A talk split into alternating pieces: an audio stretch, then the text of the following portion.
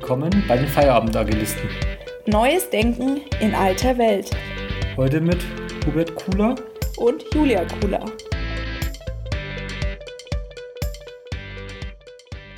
Ja, hallo, da sind wir wieder zu einer neuen Podcast-Folge.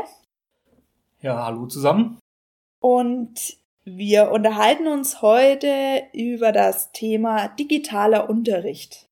Ja, und in der Corona-Krise ist es ja letztendlich allgegenwärtig, dieses Thema Online-Unterricht oder digitaler Unterricht. Und wir zwei sind ja schon länger unterwegs als nebenberufliche Dozenten. Natürlich überwiegend in Präsenzveranstaltungen, aber jetzt Online-Veranstaltungen sind jetzt für uns nichts Neues. Und ich habe letztendlich auch sehr viel Erfahrung in Hybridveranstaltungen. Jetzt kann man jetzt die Frage stellen, was sind Hybridveranstaltungen? Ja, Hybridveranstaltungen sind letztendlich solche Veranstaltungen, wo man nicht nur Präsenzveranstaltungen hat, das heißt Leute vor Ort im Klassenzimmer sitzen, mhm. sondern auch letztendlich online dazu hören. Und das ist natürlich auch nochmal eine ganz andere Herausforderung für mich zum Beispiel auch. Genau, und wir unterhalten uns jetzt über unsere Erfahrungen.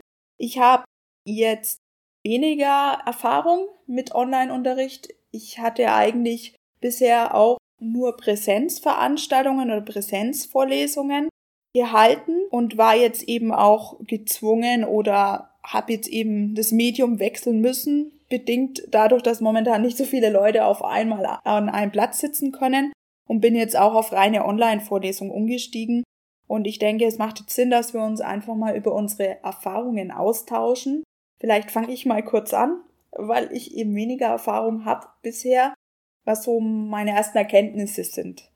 Letztendlich habe ich aus zeitlichen Gründen zunächst meinen Unterricht fast eins zu eins in die Online-Präsenz übernommen, beziehungsweise ins Online-Meeting. Hat einfach auch damit zu tun gehabt, dass ich keine Zeit hatte, das jetzt alles neu zu durchdenken. Und ich dachte mir auch, ich bleib erstmal im Gewohnten, weil das Umfeld jetzt ungewohnt wird und es wird schon anspruchsvoll genug. Ich habe ja auch beruflich schon viel Erfahrung mit Online-Konferenz und bin dann trotzdem schon ganz schön ja in, in Bewegung gekommen. Ich habe letztendlich, wir haben von unserem Bildungsträger auch Microsoft Teams zur Verfügung gestellt als Plattform. Das kenne ich auch. Ich habe es letztendlich dann so gemacht, ich hatte zwei Geräte. Einmal eben mein Notebook, über das ich meine Online-Präsentation übertrage und mich in Ton und Bild und parallel dann noch ein Tablet, auf dem ich Aufgaben rechne. Und dann habe ich immer von A nach B umgeschalten. Wie machst du's? Also ich habe verschiedene Bildungsträger, wo ich tätig bin und auch verschiedene Softwarestände, also auch unter anderem äh, Microsoft Teams, aber auch Adobe Connect oder auch andere Versuchsballons gestartet mit Itzy als Open Source Software. Aber letztendlich ist es im Prinzip immer wieder das gleiche. Ich habe ein Hauptsystem, wo ich meine Folien zeige, Ton und Bild übertragen lasse. Und auf der anderen Seite natürlich, weil man keine Präsenzveranstaltung letztendlich mehr hat, also man steht nicht mehr an der Tafel, sondern muss ja irgendwo anders das Ganze schreiben. Und natürlich mit einem Tablet oder mit dem iPad Pro natürlich es dann als Zweitgerät verwendet, um hier auch Mitschriften zu gestalten und auch mehr ja, den persönlichen Touch reinzubekommen, weil rein Folien zu zeigen und dann äh, stupide irgendwas zu erzählen, ist natürlich auch für viele ermüdend. Und wenn man letztendlich mit den Schülern an einem äh, Whiteboard das Ganze entwickelt, ist auch äh, mehr Dynamik dahinter. Das ist auch meine Erfahrung, dass es dadurch eben auflockernd ist. In der Präsenzveranstaltung versuche ich auch immer eben auflockernde Medien zu verwenden. Da zeige ich auch oft mal ein Erklärvideo oder bringe eben von Beamer zu Whiteboard oder ähnliches, damit einfach Abwechslung drin ist. Das kann man ein Stück weit diese Dynamik erzeugen, indem man eben umschaltet. Es ist aber gar nicht so einfach, weil man ja gleichzeitig sprechen muss. Ich würde jetzt von mir schon behaupten, dass ich multitaskingfähig bin, aber es ist richtig anstrengend. Und ich bin jetzt auch Firmen in den Medien, muss man dazu sagen. Jemand, der da noch keine Erfahrung hat, für den ist es noch viel schlimmer. Aber auch ich tue mir manchmal schwer, und während des Redeflusses von meinem Laptop auf mein iPad umzuschalten. Man muss ja auch permanent auch noch etwa einen Chat in, im Hinterkopf behalten oder bei mir ist es so, dass manche einfach später dazustoßen und ich muss die dann noch freischalten, dass die in die Konferenz reinkommen und äh, das ist schon anstrengend. Ja, da gebe ich dir recht. Und da sieht man auch das Problem, dass nicht nur jetzt die Technik bewältigt werden muss oder die Technik vorhanden sein muss für die Dozenten, aber auch für die Teilnehmer, sondern man braucht ja auch noch persönliche Skills, um das zu schaffen, weil es ist halt eine ganz andere Herausforderung, äh, zwischen den ganzen Geräten hin und her zu schalten, die Tools zu bedienen und auch natürlich äh, den Zuhörer nicht zu verlieren. Und das ist für mich eine der größten Herausforderungen, vor allem bei Hybridveranstaltungen. Ich habe einerseits ja dann die Menschen vor mir im Saal sitzen und auf der anderen Seite natürlich ja bis zu 60, 70 Personen online dazugeschalten. Und da die Kommunikation zu gestalten, ganz, ganz schwierig, weil letztendlich ja entweder diskutiere ich mit jemandem, der vor Ort da sitzt oder dann online. Und die meisten haben immer noch das Problem, mit dem Mikrofon zu kommunizieren. Oder haben es teilweise auch nicht aus technischen Gründen, sondern sie kommunizieren dann über den Chat. Das heißt, ich muss mich mental darauf einstellen, dass ich den Chat mitlese und dann auch äh, die Fragen zu beantworten. Und interessant ist immer, wenn dann jemand im Chat was schreibt, dann sieht man bei je nach Tool, äh, Mr. XY tippt gerade und äh, ich bin immer gewohnt, dann äh, versuche dann den ersten Teil der Frage zu beantworten, die schon dargestellt worden ist im Chat. Und wenn dann derjenige eine Nachfrage noch stellt, dann warte ich immer und dann entsteht immer eine gewisse Ruhe im Raum, weil ich ja nichts sage und warte, bis die Frage getippt worden ist. Und das ist sehr ungewohnt. Und man muss irgendwie versuchen, also ich versuche es irgendwie mit irgendwelchen Lückenfüllern äh, die Zeit zu überbrücken, äh, damit da keine, kein unangenehmes Gefühl vor allem auch für mich entsteht. Und das ist schon eine Herausforderung für einen persönlich, sich da weiterzuentwickeln, äh, diese Multitasking-Fähigkeit herzustellen, weil das ist echt eine Herausforderung. Es liegt auch letztendlich nicht nur an der Technik, sondern auch am Menschen, dass eine Digitalveranstaltung oder eine Online-Veranstaltung erfolgreich sein kann oder nicht. Ja, deswegen habe ich ja auch die Erfahrung gemacht, auch beruflich, wenn wir da schon eine Online-Veranstaltung gehalten haben, dass wir wirklich immer einen Kollegen dafür abgestellt haben, der allein nur den Chat verwaltet hat und den Chat moderiert hat und dann eben Fragen eingebracht hat, weil also das kenne ich auch diese peinliche Stille, wenn jeder wartet und niemand sagt was und jeder überlegt, ist jetzt meine Technik kaputt, ist mein Ton weg oder höre ich noch was? Also das sehe ich auch als Herausforderung und mir fehlt auch extrem dieses visuelle Feedback. Also bei mir haben auch jetzt die Teilnehmer auch technisch bedingt oder auch ist halt auch eine, eine Hürde, eine mentale Hürde da, kein Video eingeschalten. Ich könnte aber jetzt auch gar nicht, also bei mir nehmen jetzt im Schnitt 15 bis 20 Personen teil jetzt an der Online-Veranstaltung. Ich könnte ja gar nicht 20 Personen im Blick halten. Das heißt, ich kann keinen Blickkontakt wahrnehmen. Ich baue eigentlich meine Vorlesungen immer sehr interaktiv auf und habe auch keine festen Pausenzeiten, sondern ich mag halt, wenn der Raucher in der letzten Reihe anfängt zu zappeln, dann ist wieder Zeit für eine Pause. Oder wenn irritierte Blicke sind, dann wiederhole ich nochmal was und das ist extrem schwierig. Bei mir traut sich auch leider kein einziger, das Mikro zu benutzen. Jetzt noch, ähm, das letzte Mal, ich habe jetzt viermal gehalten, das letzte Mal hat sich jetzt jemand getraut, der hat aber auch dann nur drum gebeten, dass wir jetzt Pause machen können. Aber Fragen werden gerade eher über Chat gestellt, beziehungsweise gar nicht. Und das ist natürlich schade, weil diese Interaktion fehlt. Ja, also ich habe verschiedene Kurse, je nachdem, äh, welchen äh, Bildungsträger und welchen Kurs ich habe.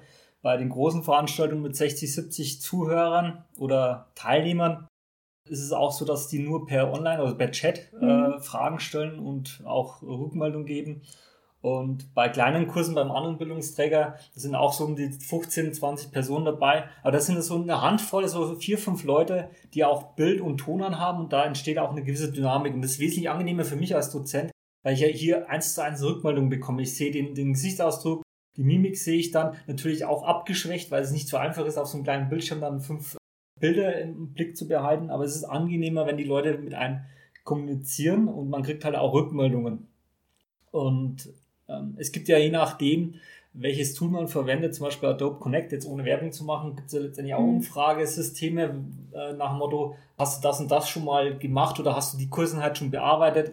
Da gibt es so schöne anonyme Abfragen und da kriegt man auch ein gewisses Feedback mit rein. Und was ich auch noch mache, um rauszufinden, ob alle noch zuhören oder ob alle noch mitkommen, bitte ich immer, äh, da stelle ich die Frage, habt ihr alles verstanden? Bitte ein Plus im Chat eingeben oder gibt es noch Fragen, bitte ein Minus eingeben. Das heißt, das, das sieht man an die Rückmeldung. Viele geben dann nicht zu, es nicht verstanden zu haben, sondern die geben halt einfach ein Plus rein. Aber ich sehe dann ungefähr, wie viel wirklich nur aktiv zuhören. Und bei bei den Bildungsträgern mit 60 Teilnehmern, äh, da ist circa, sagen wir mal, 15 bis 20 Personen sind dann irgendwann mal abgehängt. Also wenn du vier Stunden so eine Veranstaltung hältst, das ist so die Größenordnung, was ich am Stück halte, vier Stunden, das ist eine Zeit, wo man äh, einigermaßen als Dozent äh, aufmerksam sein kann und auch die Zuhörer nicht überfordern.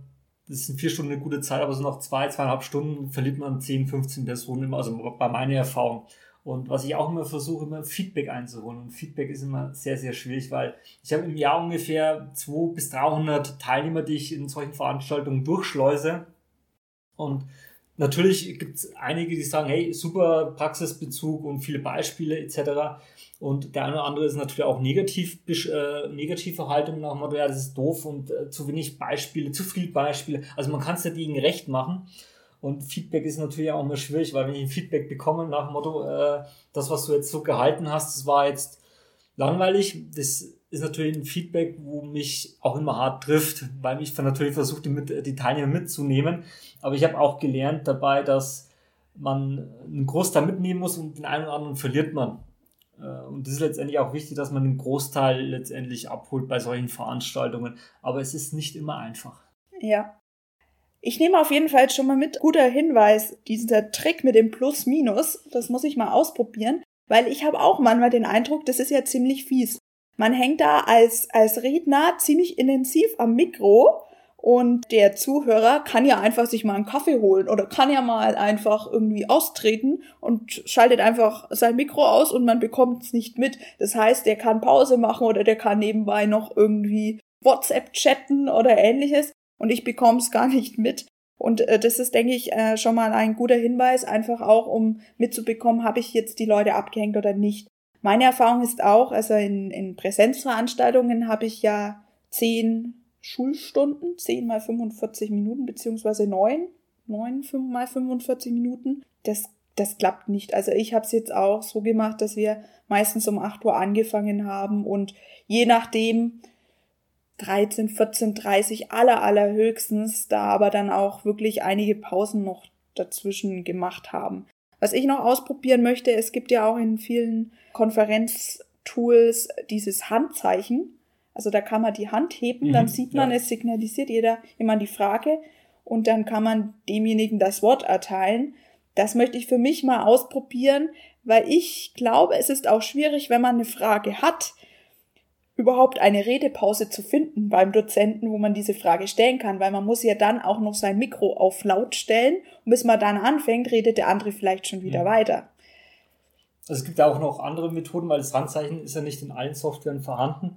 Man kann auch sagen, bezüglich Bandbreite sollte man letztendlich die Videos ausschalten von den Zuhörern, mhm. um auch Bandbreite zu sparen. Äh, und wenn jemand was sagen möchte, schaltet sein Video an, das sehe ich dann und den kann ich dann aufrufen. Also es ist dann eine Möglichkeit, natürlich ohne dieses Handzeichen, wie gesagt, nicht jede Software bietet diesen äh, Komfort, sondern über Video ein ausschalten dann auch signalisieren, ich will einen Beitrag dazu sagen. Oder im Chat gibt es eine andere Möglichkeit, weil wir viel mehr mit Chat arbeiten, äh, ein Fragezeichen im Chat eintragen, dann weiß ich halt, der hat auch eine Frage oder ein Ausrufezeichen, der will eine Aussage dazu treffen. So als äh, weiteres Beispiel. Also dann haben wir jetzt schon mal einen, einen ganzen Haufen an Best Practices, also diese, diese Rückmeldungen mit Plus, Minus, äh, Video anschalten, Handheben, trotzdem kontinuierlich immer wieder nachfragen.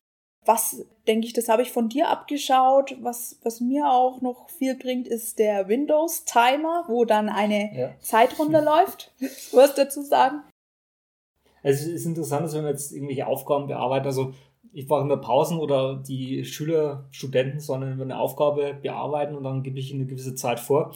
Und da lasse ich den Windows-Timer runterlaufen. Also Windows-Timer, wenn man jetzt äh, Uhr beim Windows eingibt, bei Windows 10, kriegt man so einen schönen Windows-Timer, der ist kostenlos. Und dann kann man letztendlich einen Zeitgeber einstellen und dann läuft die Zeit runter. Wenn es sagt 10 Minuten Pause und dann läuft halt von 10 Minuten runter, das, das mache ich dann Vollbild, dann sieht Jäger auf dem Bildschirm, jawohl, wir haben noch 10 Minuten Pause, 5 Minuten Pause und Jäger sieht dann, wie die Zeit runterläuft und du hast einen Anhaltspunkt. Also es ist auch eine sehr interessante äh, Methode, um einfach auch da eine gewisse Disziplin reinzubringen, weil Disziplin ist natürlich bei Online-Veranstaltungen nicht immer so einfach bei den Teilnehmern ja, in, in Leben zu lassen oder ähm, einzuberufen.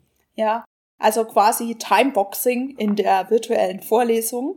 macht sich auch gut als Teaser am Anfang. Die Vorlesung startet in zehn Minuten, neun Minuten.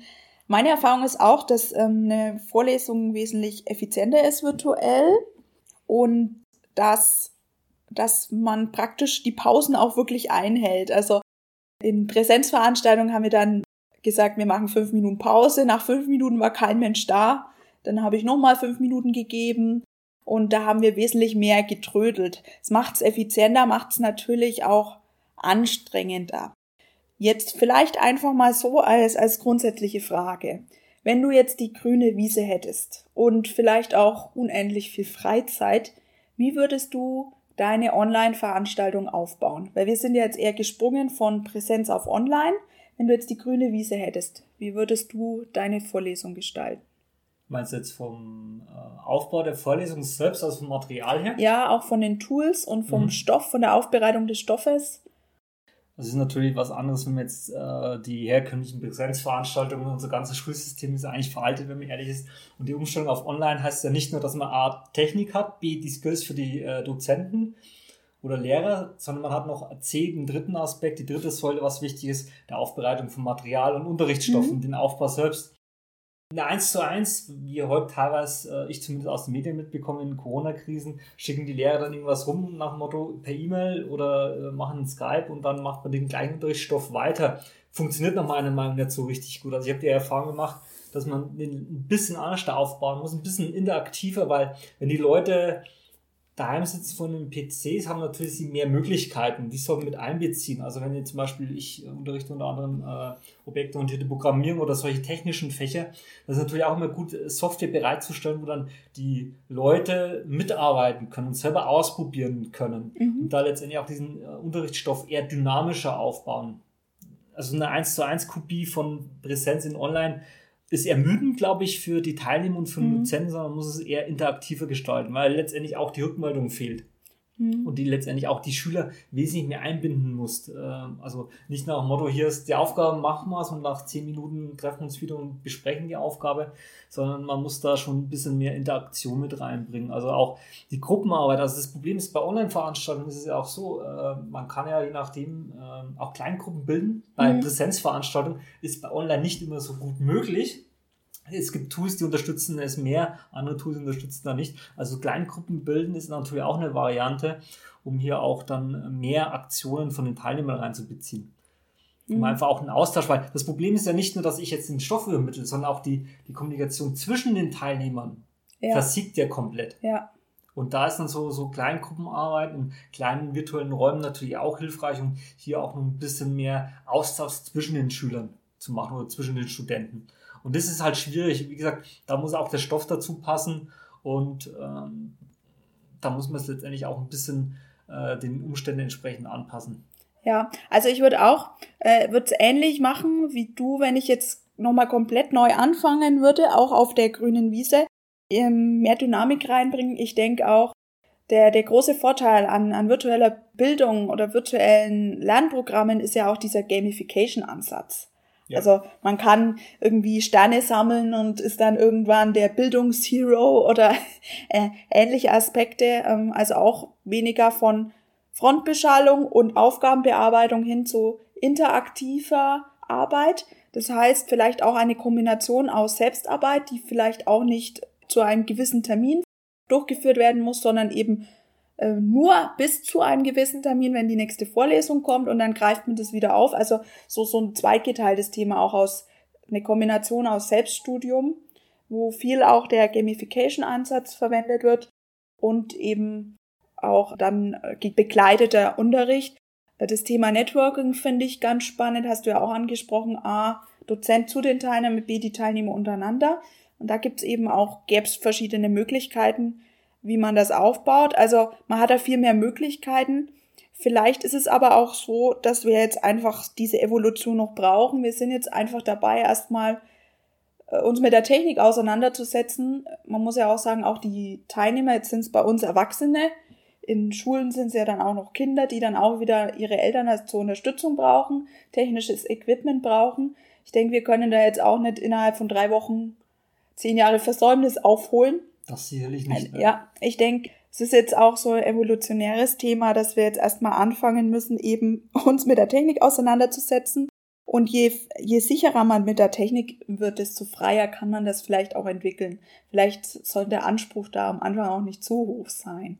Sicherlich, äh, aber das ist letztendlich so eine Hängepartie, weil das Problem ist, wenn ich nur die Technik hochziehe, mhm. aber jetzt meinen Unterrichtsstoffen, die Skills der Lehrer, Dozenten nicht anpasse, dann hat man wenig Mehrwert dadurch und somit kann es sein, dass eine gewisse Frustration bei den Teilnehmern oder allgemein vom System entsteht und dann versandet das ganze Thema Online-Veranstaltung, Digitalisierung der Online-Veranstaltung. Also man muss nach meiner Meinung beide Bereiche natürlich die Technik, wir haben viel Nachholbedarf in vielen äh, Bereichen, mhm. aber auch letztendlich wirklich äh, zu überlegen, was ist wirklich wichtig, wie kann man äh, die Interaktion gestalten und wie können wir die Skills der Dozenten äh, ermächtigen oder befähigen, dass sie auch mehr auf den äh, Schüler oder Studenten eingehen. Also das ist ganz eine andere Herausforderung und man muss beides betrachten, nicht nur das eine nach meiner Meinung, sondern auch ähm, natürlich weniger jetzt im Fokus, klar, Fokus ist Technik, aber auch letztendlich den, den anderen Teil oder die anderen zwei Säulen, Unterrichtsstoff und Skills der Lehrer nicht vernachlässigen. Mhm. Ich denke, es ist auch ganz wichtig und das letztendlich können wir da auch jetzt erstmal abschließen. Äh, wir sollten am Ball bleiben. Wir sollten die Erfahrungen mitnehmen und weiterentwickeln und ich sehe auch eine große Chance eben, dass wir jetzt da Lernerfahrungen machen und in Zukunft vielleicht die Möglichkeit haben, auch mehr Kombinationen zu machen. Du hältst ja sowieso schon Hybridveranstaltungen, auch, auch schon letztes Jahr. Äh, vor, schon mehrere Jahre, ja. Ja, vor der ganzen Sache. Du entwickelst es ja sowieso weiter und ich denke, es braucht auch einfach Beispiele, die da vorangehen, dass man sich da auch was abschauen kann und äh, dann voneinander lernt. Ich denke, Selbstreflexion ist da ganz wichtig, auch selbst äh, kritische Reflexion und auch Feedback einholen und dann einfach besser werden. Genau, und Feedback mit äh, Vorsicht genießen. ja, genau.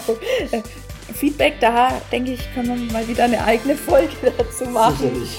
Ähm, ja, vielen Dank fürs Zuhören. Ja, vielen Dank. Und dann bis zum nächsten Mal. Ciao.